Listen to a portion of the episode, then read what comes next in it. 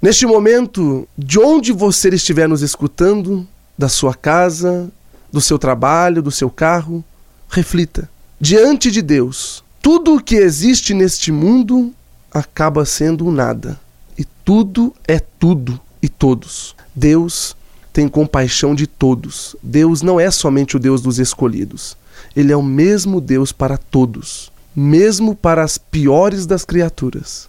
Deus ama a todos, ele te ama também. Nós é que com facilidade nos deixamos levar pelas aparências. Nós nos perturbamos com uma simples crítica negativa de nós mesmos ou dos outros. Nós nos perturbamos a partir de um simples comentário maldoso a respeito do próximo. Deus não vê as aparências, ele vê a essência. Fechem os ouvidos para aquelas pessoas que só sabem enxergar o seu negativo, o seu pecado.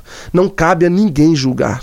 Pare, preste atenção, pare de escutar a voz do pessimismo. É preciso dar ouvido às pessoas que nos dizem com entusiasmo, com amor: vai lá, vai dar tudo certo, essa é a sua hora. É preciso encontrar e ser uma pessoa capaz de dar sempre uma injeção de ânimo, de entusiasmar. Saiba que você está nas orações do Padre Alessandro todos os dias aqui.